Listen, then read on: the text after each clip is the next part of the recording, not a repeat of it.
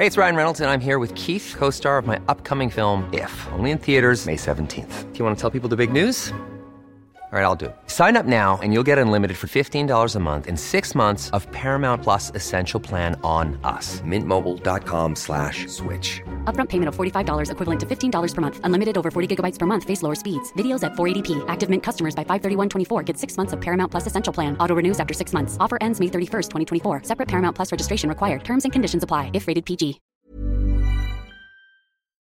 Heraldo Radio. La HCL se comparte, se ve y ahora también se escucha. El Heraldo Radio presenta Cámara de Origen, un nuevo espacio para enterarnos del trabajo de las legisladoras y legisladores en los Congresos de México. En Cámara de Origen tiene la palabra Carlos Zúñiga Pérez.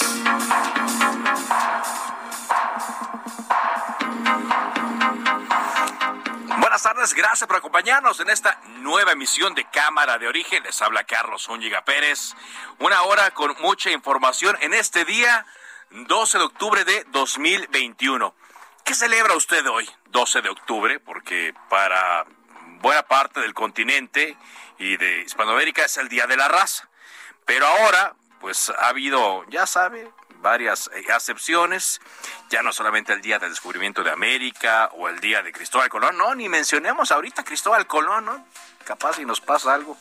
Ahora aquí en México se denomina al 12 de octubre como el Día de la Nación Pluricultural, así es como se le denomina eh, en 2020 el Senado de la República aprobó el dictamen por el que se declaró al 12 de octubre de cada año como el Día de la Nación Pluricultural, a fin, dijeron, de motivar el conocimiento, reconocimiento, valoración y promoción de la riqueza multicultural, pluriétnica y multilingüe que caracteriza a México. Así es que bueno, estamos a 12 de octubre, lo bueno es que estamos celebrando otro, sea lo que usted celebre. Vamos a escuchar cómo va la información a esta hora del día. Xochitl Galvez, senadora del PAN. Y no coincido con lo que el presidente de la República dice, que es legal, pero es inmoral. Yo realmente creo que hay un pacto de impunidad. No es posible que el señor Lozoya se dé el lujo de abandonar su arraigo domiciliario, que adujo a la periodista que lo demandó, dijo que no podía presentarse a la audiencia con el juez porque estaba en arraigo domiciliario. El problema es el mensaje que se le manda a millones de mexicanos de un delincuente confeso. Marco Cortés, presidente nacional del PAN. La reforma destructiva de López Obrador no trae consenso ni con los suyos. Lo que busca es enfrentar, como lo ha hecho desde el principio, a los mexicanos y se frotaría las manos para que la coalición legislativa va por México no siguiera. Y eso no va a ocurrir. En el 2012, en el 11, estaba Marcelo Ebrard de jefe de gobierno y yo estaba de dirigente y nos fuimos encuesta. Y tengo que eh, reconocer. ¿Que declinó Marcelo ahí? De que sí, porque yo gané la encuesta con poco margen, pero la gané. Y él aceptó el resultado, cosa que no es fácil, sobre todo en ambiciosos vulgares. No tengo ningún preferido, a ninguna preferida. Claudia Sheinbaum. Ha decidido que quien esté ahí sea una figura de una mujer que no sabemos, ahora nos explicará Diego Prieto, si fue una mujer gobernante o sencillamente eh, se está haciendo la investigación, pero que fue descubierta el primero de enero del 2021.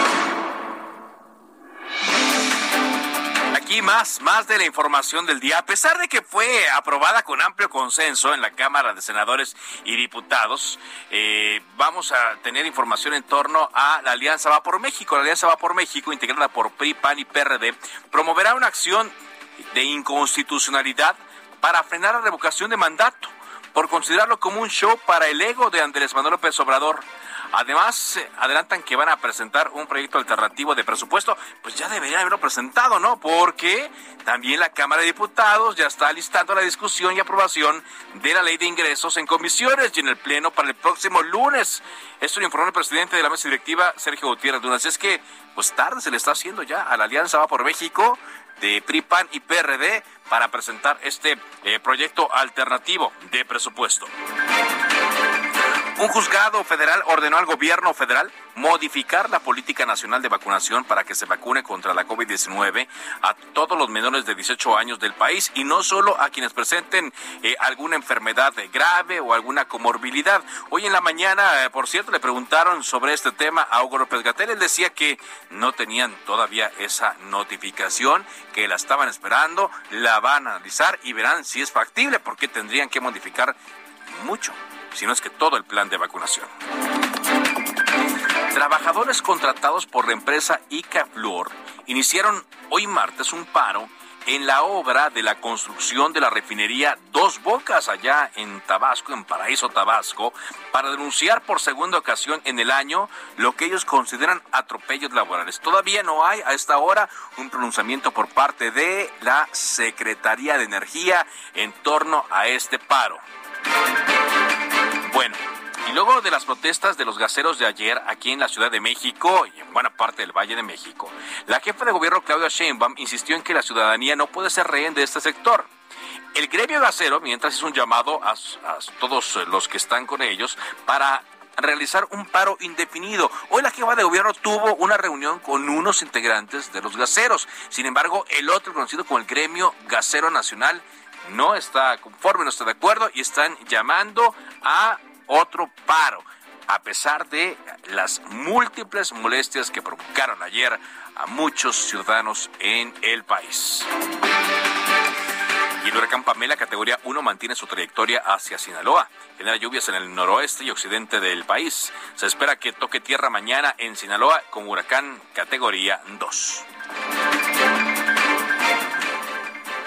Bueno, cuando son las 4 de la tarde con 6 minutos, eh, habíamos escuchado muchas cosas en torno al Congreso de la Ciudad de México, una parálisis, eh, una serie de desacuerdos eh, en torno a la distribución de las distintas comisiones. El Congreso, que ya había iniciado trabajos formalmente, está la segunda legislatura, pero no había pues una manera de avanzar. Nos enteramos que eh, el Congreso creó seis nuevas eh, comisiones aquí en la Ciudad de México. Ayer los integrantes de la Junta de Coordinación eh, Política y de la Junta de Gobierno va pues a a tener vaya, 45 comisiones ordinarias y tres comités en esta legislatura. Y agradezco mucho que esté con nosotros la coordinadora de Morena en el Congreso de la Ciudad de México, Marta Ávila. ¿Cómo está, diputada? Hola, ¿cómo estás? Bien, pues buena tarde a todas y a todos. Gracias. Eh, díganos una cosa, eh, diputada, ya con esta creación de las nuevas eh, comisiones, ¿se destraba este, este asunto ya en el Congreso? ¿Ya van a poder integrarlas y, trabajar? Claro que sí, ya con este acuerdo ayer que conformamos las comisiones que pues tienen como eh, principal objetivo entregarle mejores resultados desde el ámbito legislativo a la ciudad, ¿no? Sí, ajá.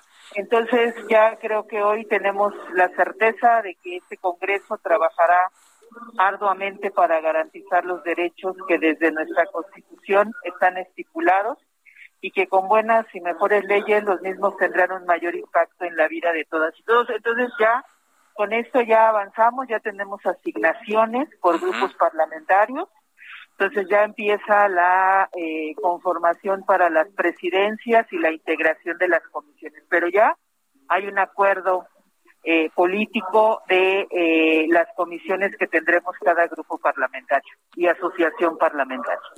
Pues ya hay un acuerdo político, porque ya había pasado un mes, diputada, y no habían podido avanzar. Sí, pues estábamos ahí un poquito atrás, pero pues realmente fue un trabajo donde revisamos qué otros temas pudieran ser eh, importantes, por ejemplo, un tema importante como la reactivación económica, que hoy la convertimos en una comisión, ¿no? La comisión del diputado migrante, que tenemos un diputado migrante, ¿no? Este, la Comisión de Ordenamiento Territorial, que tiene que ver con el plan de desarrollo para estos 30, 50 años en la ciudad, ¿no? Y que también, por supuesto, estamos trabajando para que eh, ayer tenían algunas dudas algunos diputados sobre si se iban a, a encimar algunas cuestiones, pero no, realmente no tienen ninguna cuestión que se empalme con otra comisión. Este también eh, decidimos que infraestructura y vivienda pues fuera una comisión que se dividiera porque son dos temas distintos, ¿no?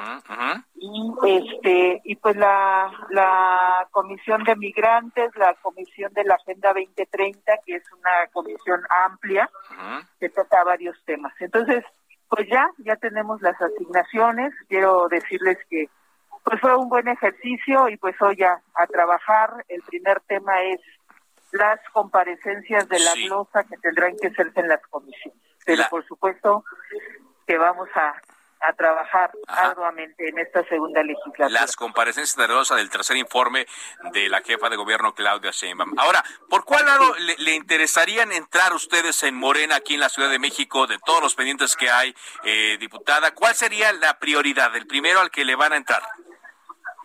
Pues mira, nosotros traemos varios temas pendientes que deja, que se quedaron de la primera legislatura. Tenemos eh, la cuestión de publicidad exterior, tenemos la ley de bienestar, este, tenemos la de educación, eh, tenemos la de la de no asalariados entonces ya son temas que traemos, que vamos a, a iniciar con esto, al menos nosotros lo traemos planteado en nuestra agenda legislativa parlamentaria para este primer periodo y, y claro que también la importancia del presupuesto de la ley de egresos e ingresos.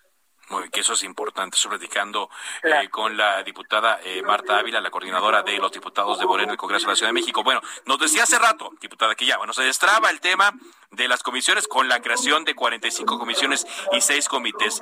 Hablábamos también hace tiempo aquí en Cámara de Origen de pues, la paridad en el Congreso de la capital de la República Mexicana. ¿Podrá verse la posibilidad de que eh, esta paridad se refleje en la presidencia de comisiones?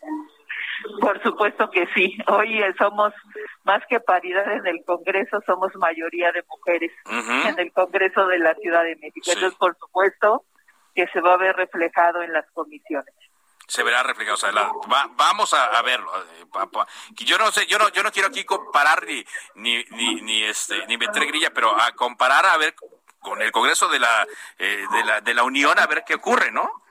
Así es, sí, pero aquí, por supuesto que eh, como te decía, somos mayoría de mujeres y entonces pues, vamos a estar eh, en la integración y yo creo que también en las presidencias de las comisiones. Muy bien, eh, pues ya nos da el, tema por el cual le van a entrar. ¿Quedaron satisfechos todas las fuerzas políticas con esta integración de comisiones?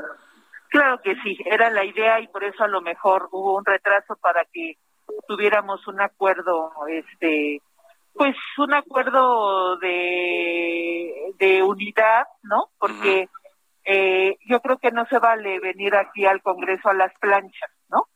Este, creo que lo mejor es el diálogo parlamentario, que llegáramos a estos acuerdos y que todos saliéramos eh, juntos para seguir trabajando en la Ciudad de México, ¿no? Por todos los habitantes. Sí, dígame una cosa, por ahí eh, se mencionaba también el, durante el fin de semana que el Congreso estaba cayendo en, en una violación a la ley al no haber conformado eh, eh, las comisiones dictaminadoras. ¿Cómo quedó esto, diputada? No, nosotros en, en la, o sea, en, dice que es la, la tercera semana del asunto del, del inicio de la legislatura estamos todavía a lo mejor en los límites, pero estamos en el tiempo. Ok. O sea, no, no, hay, no hay ninguna violación a la ley, ¿quedan? No, no, claro que no. Bueno, pues entonces, qué bueno, es una buena noticia. Como usted nos dice, pues a recuperar el tiempo perdido y, a trabajar, ¿no? que los pendientes son, son muchos. De hecho, hoy... No sé si está en sesión porque soy oye ruido. Eh, sí, estamos en la sesión, claro que sí. Bueno, pues le agradezco mucho que en medio de esta reunión nos haya tomado esta llamada. Gracias, diputada. Que estés muy bien, hasta luego. Hasta luego. es Marta Ávila, la coordinadora de los diputados de Morena en el Congreso de la Ciudad de México, que nos dice que ya quedaron integradas, que las fuerzas políticas quedaron satisfechas y que pues se pondrán se pondrán a trabajar a recuperar el tiempo perdido. Cuando son las 4 de la tarde con 14 minutos, tiempo del centro de México, vámonos con Jorge Almaquio eh, para que nos informe sobre Rafael Guerra Álvarez, presidente del Tribunal Superior de Justicia, quien busca reelegirse al frente del Poder Judicial de la Ciudad de México. Te escuchamos, Jorge. ¿Qué tal, Carlos? ¿Cómo te va? Buenas tardes a los amigos del auditorio. Efectivamente, el presidente del Tribunal Superior de Justicia, Rafael Guerra Álvarez, busca reelegirse por cuatro años más al frente del Poder Judicial de la Ciudad de México. Al iniciarse el proceso de inscripción de los aspirantes, el cual se cierra a las 15 horas del próximo jueves, el primero en registrar su candidatura fue el actual presidente del órgano judicial. El periodo para el que se registró Guerra Álvarez abarca del 1 de enero del 2022 al 31 de diciembre del 2025. Pero ¿cómo es el proceso? Bueno, pues las bases establecen que a partir de este martes y hasta el próximo jueves, los aspirantes al cargo podrán registrar su candidatura ante la primera Secretaría de Acuerdos de la Presidencia y del Pleno del Tribunal Superior de Justicia del Poder Judicial de la Ciudad de México en un horario de las 9 de la mañana a las 15 horas. Posterior al cierre del registro, la primera Secretaría de Acuerdo del Pleno y de la Presidencia efectuará la verificación de que los aspirantes inscritos cumplan con el requisito de contar con una antigüedad no menor de tres años en el cargo de magistrado. A aquellos que cumplan se les comunicará por escrito el número de folio correspondiente. La elección se efectuará el próximo 27 de octubre en sesión del Pleno Público de Magistrados y Magistradas con la emisión de sufragio de forma presencial en el recinto de Niños Héroes número 150. El presidente del Tribunal Superior de Justicia deberá convocar a sesión de pleno con carácter de privada en la que los aspirantes de forma presencial deberán exponer su plan de trabajo. El orden de la exposición se será determinado mediante sorteo. Concluido el proceso será la declaratoria formal del ganador quien ejercerá el cargo de presidente del Tribunal Superior de Justicia y del Consejo de la Judicatura locales y el cual deberá rendir protesta, la protesta de ley en la primera sesión de pleno público a celebrarse en la primera semana del 2022. Carlos, amigos, el reporte que les tengo. Buenas Muchas gracias, Jorge, Jorge Almaquio, por, por esta información. Eh, avanzamos eh, también, estoy recopilando más datos de la eh, intención que hay de esta alianza PRI, PAN y PRD en torno a ir por una acción de inconstitucionalidad por la revocación de mandato. A mí me la atención, le decía, porque pues ellos habían estado pugnando porque eh, se tuviera este ejercicio. Dijeron, le vamos a dar su revocación de mandato al presidente Andrés Manuel López Obrador, por lo que pues llama la atención que Marco Cortés sea el quien señala, el líder nacional del PAN, que esta eh, coalición va a presentar esta acción de inconstitucionalidad. Esto luego de una reunión, ayer se hizo Mira una fotografía donde estaban dirigentes de PRI, PAN y PRD, donde estaban también reunidos con dirigentes empresariales como eh, Claudio X González y el señor de Hoyos. Eh, y ahora, el primero de los acuerdos que señalan es que van a ir en contra de la ley de revocación de mandato. Bueno, hablemos ahora de este asunto que afectó a miles y miles de personas en el Valle de México el día de ayer, todavía a las 10, 11 de la noche, muchas personas no podían llegar a su casa, sobre todo en la México Pachuca, porque fue del lado del Estado de México, en territorio del Estado de México, donde se mantuvo un bloqueo por parte de los gaseros. En la Ciudad de México hubo hasta 14 bloqueos, pero de acuerdo a lo que informó ya por la noche Martí Batres, el secretario general de Gobierno de la Ciudad de México, estos bloqueos fueron eh, desactivados. ¿Qué pasó el día de hoy con los gaseros? Israel Onesara, te escuchamos con el reporte. Adelante, Israel. Carlos Zúñiga, muchísimas gracias, un gusto saludarte esta tarde. Pues fíjate que en algunas entidades continúa este pues paro que se dio a conocer desde el día de ayer cuando pues el gremio gasero se manifestó a las afueras de la Secretaría de Energía en Insurgente Sur. Bueno, pues en ese sentido ya lo mencionabas, se estuvieron llevando a cabo algunos bloqueos, unos de manera intermitente y otros como el de la autopista México-Pachuca a la altura de San Juan Huastepec. Bueno, pues ese duró más de siete horas. Esto, por supuesto, desquició a los automovilistas y fue alrededor del mediodía cuando retiraron el bloqueo, el último, de hecho, sobre la México-Pachuca.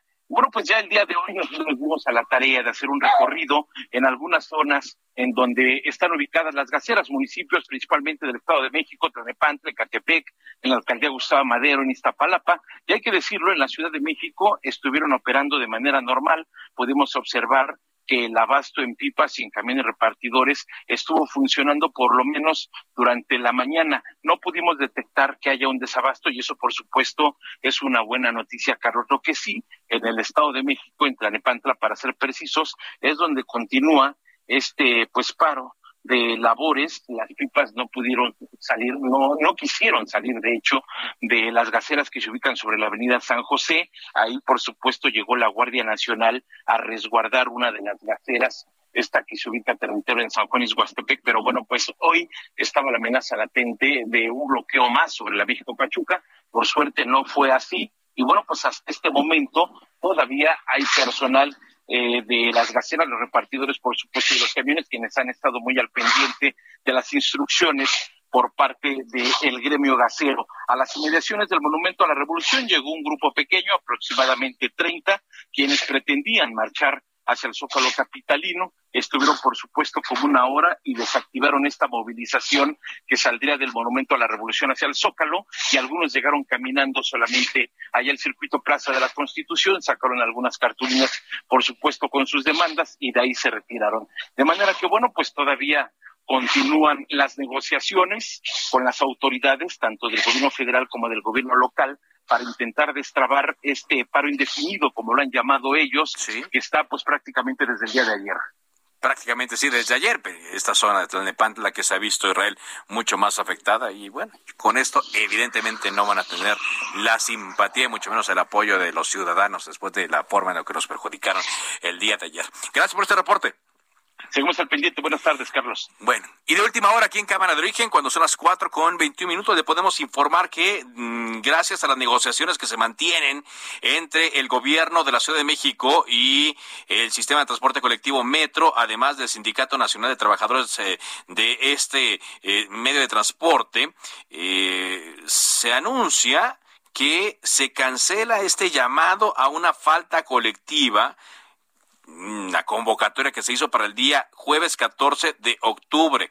Esto, según ha trascendido, porque las negociaciones van por buen camino. Nos dicen que las demandas del sindicato del metro eh, parece que eh, están transitando, como se menciona en la jerga política, y se cancela el llamado a la falta, a la falta colectiva. En el transcurso del día se darán a conocer los pormenores de esta reunión. Estuvieron por parte de la Ciudad de México Ricardo Ruiz eh, Suárez, subsecretario de Gobierno, Alfonso, el subsecretario de Gobierno Alfonso Suárez del Real y Morales por parte del Metro, Fidel Rodríguez Maldonado y también representantes del Sindicato de Trabajadores. Entonces, le podemos decir a esta hora con seguridad, cuando son las cuatro con veintidós, que queda pues sin efecto el llamado a la falta colectiva que se había eh, propuesto para el día 14 de octubre. Tranquilos entonces, sí habrá metro en el transcurso de esta semana. Vamos contigo ahora, Misael Sabra, ¿qué nos tienes? Eh, te escuchamos. Carlos, buenas tardes, buenas tardes al auditorio. Aunque respetó la postura del presidente Andrés Manuel López Obrador sobre la encuesta para definir al candidato presidencial de Morena, el senador Ricardo Monreal reiteró el rechazo a ese mecanismo de la encuesta e insistió en que sea otro método por el cual se elija al morenista que aparezca en la boleta electoral en el año 2024. El, coordinador de la Junta de Coordinación Política eh, del Senado aseguró que la voz del presidente es muy fuerte al interior de Morena, pero él como aspirante presidencial va a insistir en profundizar la vida democrática de las instituciones políticas. Vamos a escuchar cómo lo dijo el senador Ricardo Monreal. No, vamos a ver más adelante, falta tiempo, pero yo voy a insistir en profundizar la vida democrática de las instituciones políticas. Creo que a nadie ofendo si intento continuar insistiendo en la profundización de la vida democrática de Morena y de los partidos políticos para el beneficio del país. Carlos, el senador Monreal rechazó declinar sus aspiraciones y por el contrario afirmó que luchará y a la buena podrá ganar la candidatura presidencial por Morena para el 2024. Hasta aquí la información, Carlos. Gracias, muchas gracias. Y es que sí, el presidente Andrés Manuel López Obrador insistió, lo escuchábamos al arranque de Cámara de Origen, en que el mejor método para él el mejor método de selección de candidatos dentro de Morena y para él el mejor método de selección de candidato a la presidencia de la República por parte de Morena va a ser la encuesta, un tema al cual se pone Ricardo Monreal. Él dice, lo ideal sería ir a una especie de primarias, como ocurre en los Estados Unidos para la elección del candidato presidencial. ¿Por qué? Bueno, porque él tiene una desconfianza. Él ya se enfrentó en unas encuestas a la actual jefa de gobierno, Claudia Sheinbaum, y perdió perdió en estas, aunque pues nunca conocimos los detalles de estas encuestas. Y no solamente de la elección de la Ciudad de México, hay que ser claros, todas prácticamente eh, sí se dan a conocer algunos datos, pero quedan muchas dudas sobre la metodología y la forma en la cual Morena utiliza esto, aunque también debo decirlo, las empresas que contrata son serias, son empresas de mucho eh, tiempo, mucho respaldo, pero pues no había razón como para ocultar datos. Pensamos nosotros. Vamos a una pausa. Esto es Cámara de Origen. Después de un corte comercial, actualizamos la información. Volvemos.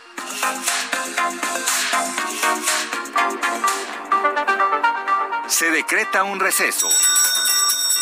Vamos a un corte, pero volvemos a Cámara de Origen con Carlos Zúñiga Pérez. Radio.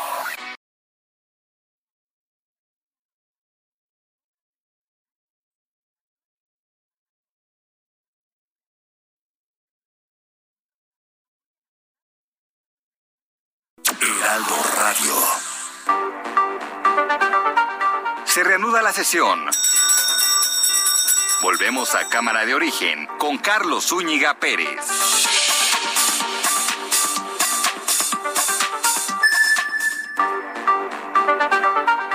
Contacte a Carlos Zúñiga Pérez en Twitter, Facebook e Instagram como arroba carloszup.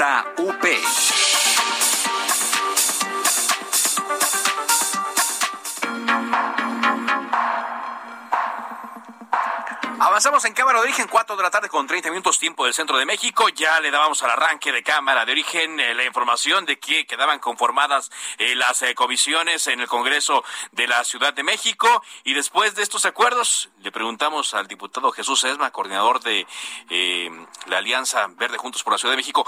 ¿Qué tal, Jesús? ¿Cómo estás? ¿Cómo quedaron después de esto?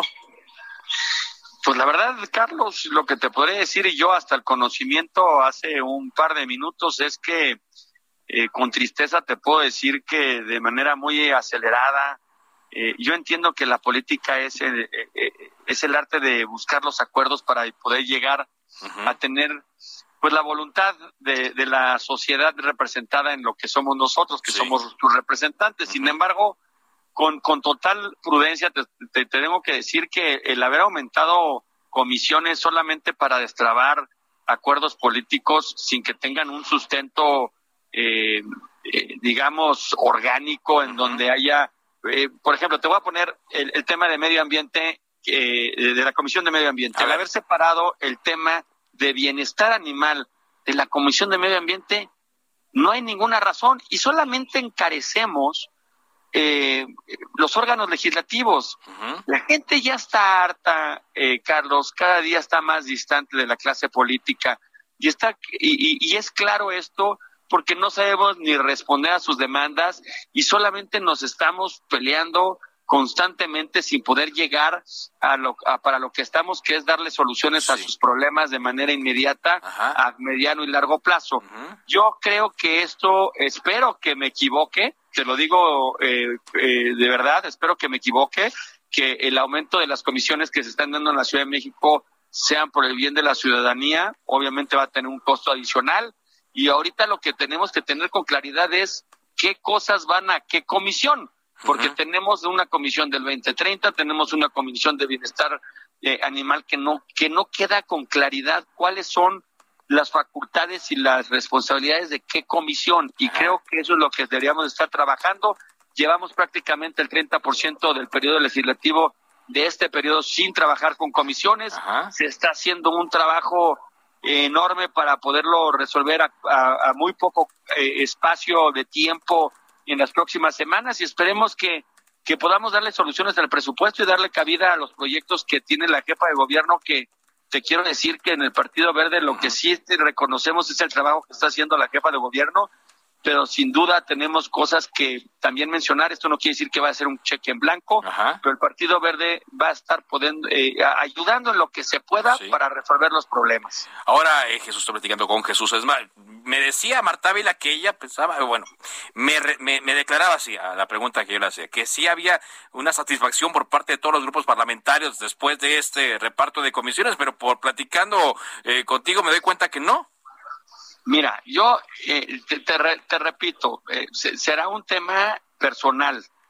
Eh, yo entiendo que el aumento de las comisiones se hacen para poder llegar a acuerdos. Creo yo que lo único que hacen es encarecer un órgano legislativo.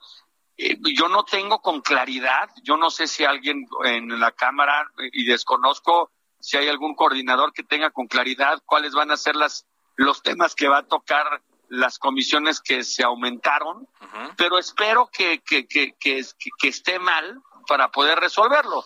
Sin duda hemos tenido pláticas con, con, con, la diputada, nosotros fuimos los últimos que nos enteramos. Bueno, yo te puedo decir que no nos habíamos enterado del aumento de... No, por supuesto que no. no. Nos enteramos por los medios de comunicación, nos enteramos por por lo que sale en algunos en algunas columnas.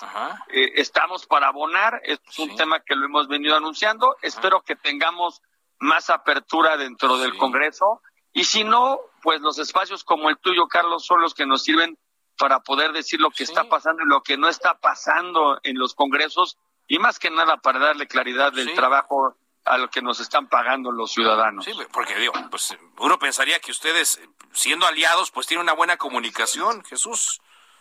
Pues eso esperaría yo también. Lo que sí te puedo decir es que hay voluntad.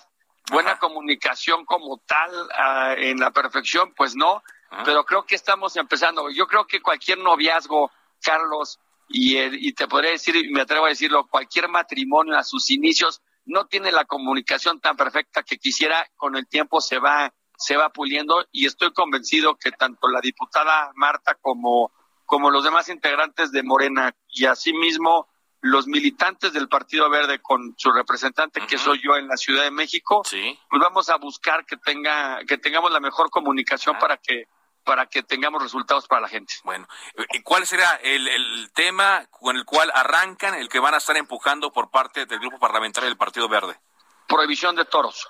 ¿Prohibición de toros? Híjole, es, muy, polémico ese Jesús siempre. Bueno, va a ser polémico, pero yo te puedo decir que este es el año, ¿eh? Este es el año.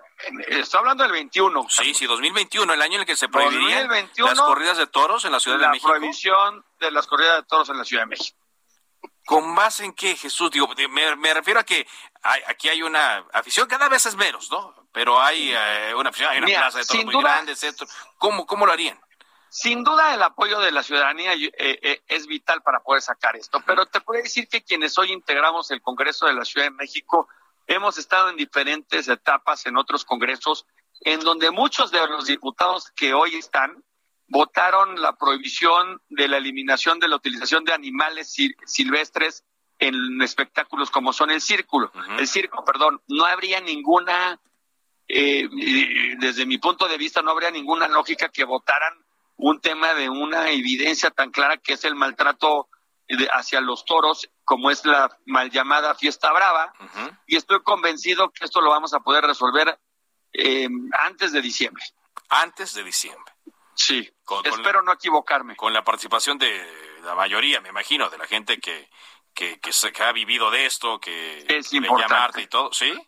Es muy importante. Mira, yo eh, hemos tenido pláticas con Rafael Herrerías, que él está ya, digamos que de este lado más que del otro, y, y, estamos cada día ayudando y estamos agrupándonos más. Bueno. Eh, hay que ser conscientes de que, que va a haber una afectación económica para quienes viven de esto, pero decirles que no le teman miedo, no le tengan miedo a los cambios. Eh, las plazas también pueden ser lugares para espectáculos y otro tipo de, de entretenimiento que no conlleve al maltrato animal.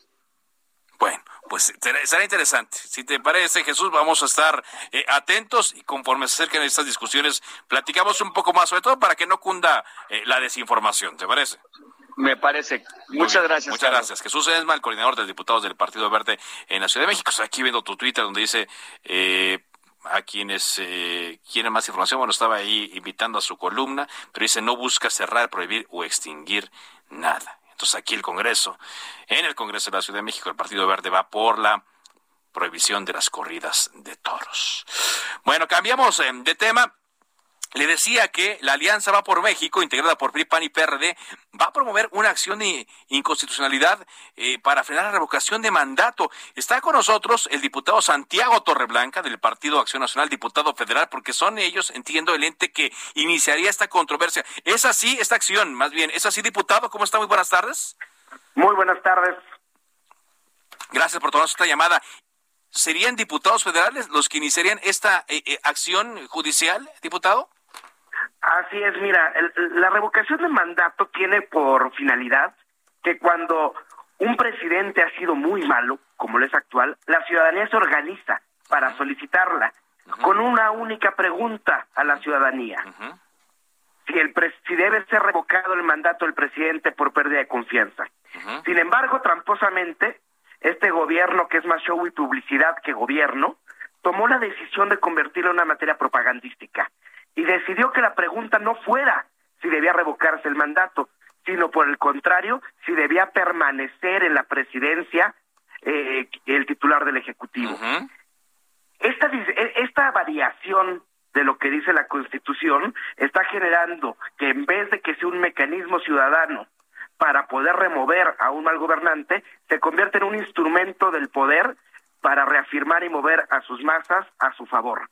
Entonces, uno de los principales conceptos de invalidez eh, que estamos haciendo valer es esta distorsión a la Constitución que solo contempla la pregunta con relación a revocar el mandato y no así con la continuidad del cargo.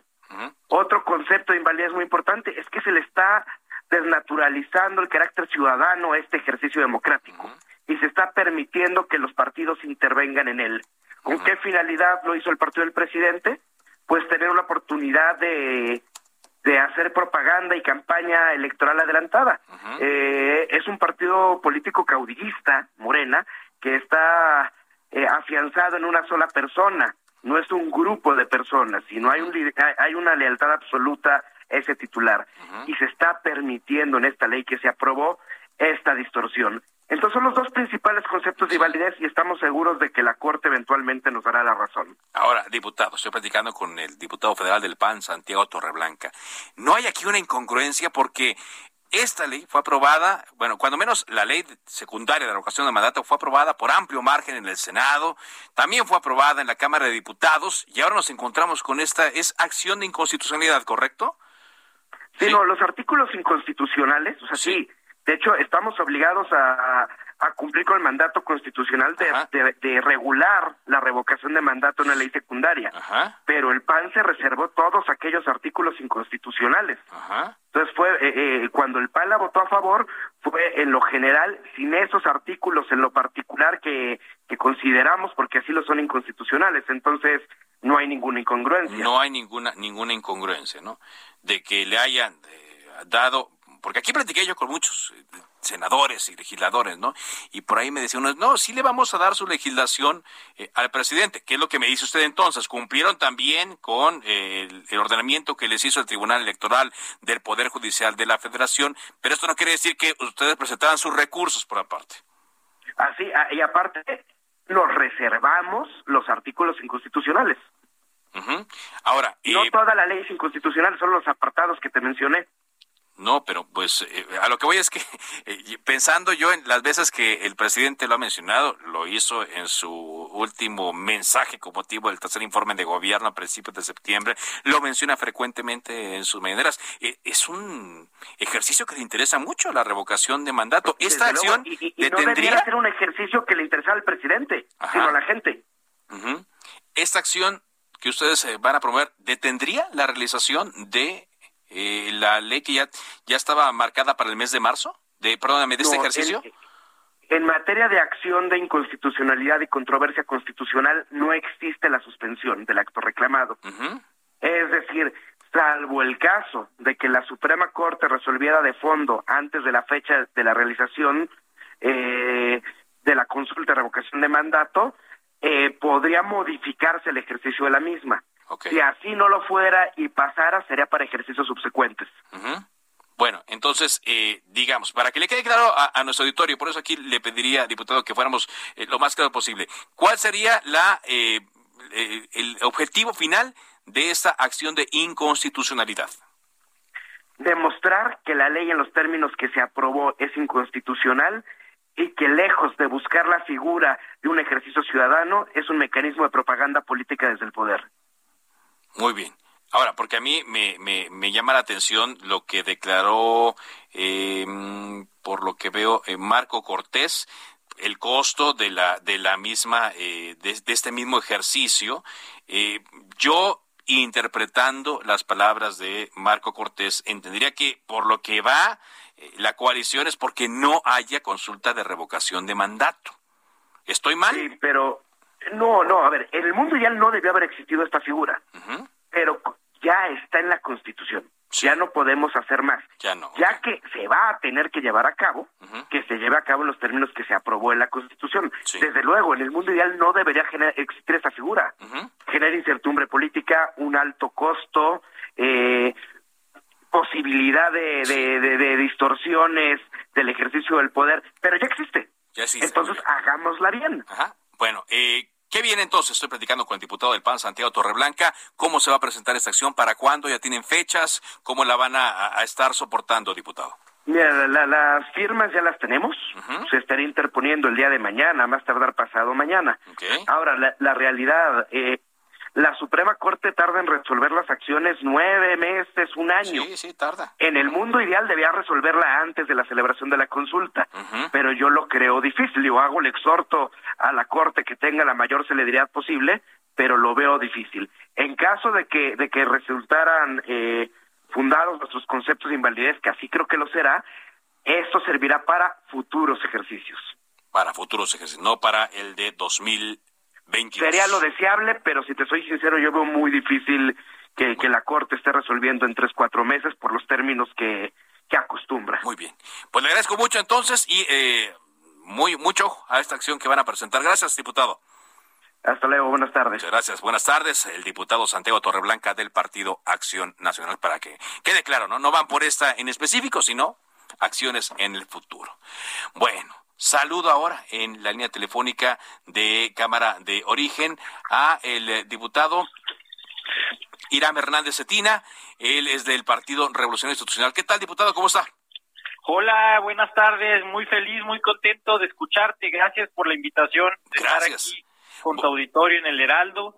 Y aquí justamente estamos en una reunión previa del grupo, en una pues bueno, es lo que iba a ser la previa en la mañana, no sé qué hora fue en la tarde, pero me salí tantito para poder atender la entrevista, pero ya sabes, siempre a la orden. No, muchas gracias. A ver, eh, ya anunció, eh, bueno, ya anunciaron la intención de estar discutiendo parte del paquete económico para el eh, próximo lunes. Yo estaba esperando, diputado, que en estos días se, presentara lo que han llamado en la coalición Va por México el, un paquete alterno, un paquete económico alterno, pero parece que ya Moreno y aliados traen prisa. ¿Cómo va este asunto? Porque incluso habían eh, ellos convocado, Morena y sus aliados, a un parlamento abierto para debatir el paquete económico. ¿Qué hay de todo eso que le preguntaron? Mira, efectivamente, como se anunció, la coalición Va por México va a presentar un paquete económico alterno. Lo que yo tengo entendido, porque así me lo expresó nuestro coordinador Rubén Moreira y el presidente nacional del PRI, Alejandro Moreno, es que el paquete económico de Va por México va a ser presentado en los próximos días. Eh, se ha convocado a un parlamento abierto para discutir preocupaciones sobre el mismo. Y ese parlamento abierto fue el día de ayer lunes. Yo te quiero compartir que soy secretario en la Comisión de Hacienda justamente, gracias a Dios, una gran oportunidad de poder escuchar a quienes tienen una preocupación respecto a este paquete y ayer los invitamos a todos ellos, a la industria, a la academia, a la sociedad civil, vinieron aquí a la Cámara de Diputados y expresaron sus preocupaciones sobre la ley de ingresos, principalmente sobre la ley de ingresos, porque es la que se va a votar ya más próximamente, el 20 de octubre, es la fecha límite, y el presupuesto de egresos tiene como fecha límite el 15 de noviembre. Entonces ayer vinieron representantes de varias industrias, la industria tequilera, la cervecera, la industria de aerotransportes, la industria manufacturera y maquiladora de exportación, los agentes aduanales, todos con algunas preocupaciones sobre estas nuevas modificaciones de la ley de ingresos y yo te diría que incluso hoy desde el grupo parlamentario del PRI dimos una rueda de prensa alertando sobre un cambio que incluye esta iniciativa que envía la Secretaría de Hacienda, que va a obligar a los jóvenes de mayoría de edad, a los jóvenes mayores de 18 años, a tenerse que incorporar al RFC, lo que consideramos que puede ser un acto de terrorismo fiscal por parte del SAT, porque ya los va a estar auditando con depósitos que podrían oscilar entre tres mil y once mil pesos en sus cuentas bancarias. ¿Pero a todos los jóvenes de este país? ¿Sería a todos los mayores de 18 años? Es un sinsentido, te voy a decir, porque ni siquiera lo consideran ellos para sus propias becas, para sus propios padrones de becas, como jóvenes construyendo el futuro. Que además, imagínate un joven beneficiario de joven de jóvenes construyendo el futuro que tenga una tarjeta y reciba su beca y ahora tenga que darle cuentas al SAT por ese recurso, porque el SAT pues no va a discriminar, va a ver el recurso en la cuenta y le va a exigir cuentas al, al joven. Entonces ellos dicen que es para un tema de crear conciencia colectiva y cultura, que no va a haber obligaciones, pero a nosotros nos preocupa, nos preocupan dos cosas. La primera, que se pretenda perseguir a los jóvenes este es un tema que todos los jóvenes tienen que despertar y, exigirle al gobierno que no se les obligue a incorporarse al régimen eh, de actividades fiscales como lo está proponiendo esta iniciativa. Y la segunda que nos preocupa en ese mismo sentido, pues es que se genere un padrón que pueda ser utilizado incluso con fines electorales. Ajá. Un padrón que, que, se nos dice que es para, para tener información del SAT, pero que pueda ser utilizado para tener identificada claramente a toda la población. Pero es algo que, que te digo, incluso los propios beneficiarios de los programas sociales de este gobierno estarían afectados. Pero yo me imagino que ustedes le van a dar la, la, la, batalla, la pelea a esta, a esta propuesta. Hoy dimos una rueda de prensa alertando sobre esta preocupación y bueno, la, la rueda de prensa por supuesto, la encabezó nuestro coordinador. Yo tuve la oportunidad de presentar el planteamiento porque además de ser diputado federal, soy el dirigente nacional de los jóvenes del PRI. Entonces, pues imagínate, es un tema que les preocupa a los jóvenes del PRI en todo el país y que en general le preocupa a los jóvenes mexicanos, porque hay jóvenes universitarios, estudiantes, que, que, únicamente están dedicados a la escuela, a la universidad, y que reciben apoyos y depósitos de sus papás para la manutención. Jóvenes que se, que se van a estudiar otras ciudades, a la capital del país, aquí a la Ciudad de México, de, estados, de provincias, y que reciben depósitos y que ahora van a ser perseguidos por el SAT. Esa es eh, la línea principal. Los jóvenes van a ser perseguidos, pueden ser potencialmente perseguidos por el SAT con esta nueva iniciativa. Bueno, y ahí también yo, yo le encargaría también que se viera porque es un asunto que ya hemos platicado. Ya ve que a veces hay personas que tenemos dos cuentas, ¿no? La cuenta de nómina y una cuenta personal. Parecería que también el tema de los depósitos entre las eh, cuentas nos podría generar, pues, impuestos, impuestos que ya pagamos, ¿no? En teoría. Pero bueno, digo, ahí, se lo paso como comentario, ya que van a tratar este tema de los jóvenes. ¿Qué podemos esperar entonces, diputado Irán, eh, para las siguientes eh, semanas que se antojan intensas? Mira, sobre todo yo te diría los siguientes días, porque Mañana es miércoles 13 y de mañana en 8 es el límite para votar en la ley de ingresos el 20 de octubre. Entonces va a haber un debate importante. Yo quiero anticiparte que, que por supuesto el PRI va a estar presentar, presentando reservas en relación a todos los temas que nos preocupan. Nos preocupa en el tema de la ley de ingresos, por ejemplo, que consideramos que hay una sobreestimación importante de los ingresos tributarios, que hay una sobreestimación importante de los ingresos petroleros. El gobierno proyecta, por ejemplo, una producción de 1.87 millones de barriles que se antoja complicada, por no decir imposible, dado el promedio de los últimos meses. Tiene desde el 2018 que no se alcanza una producción de esa naturaleza. Y, y en ese sentido, pues va a haber un shock negativo sobre las finanzas públicas del gobierno.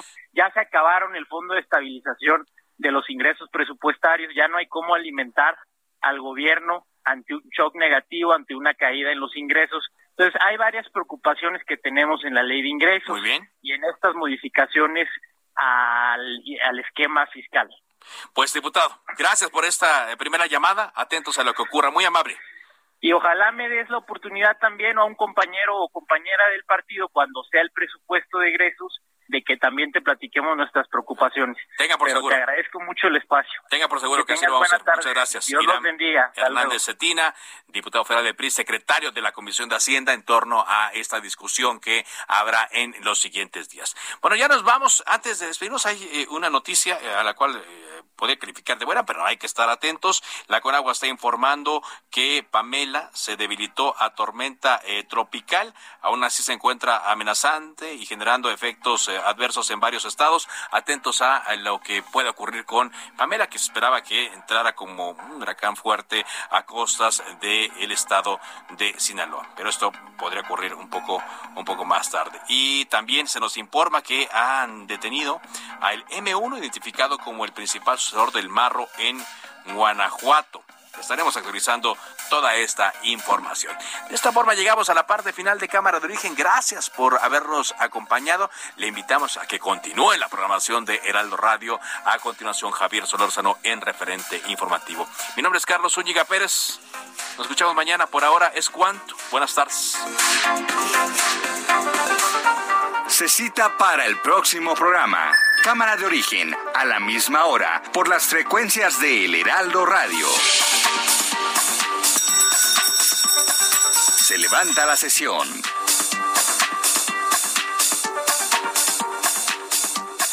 Heraldo Radio, la H que sí suena y ahora también se escucha.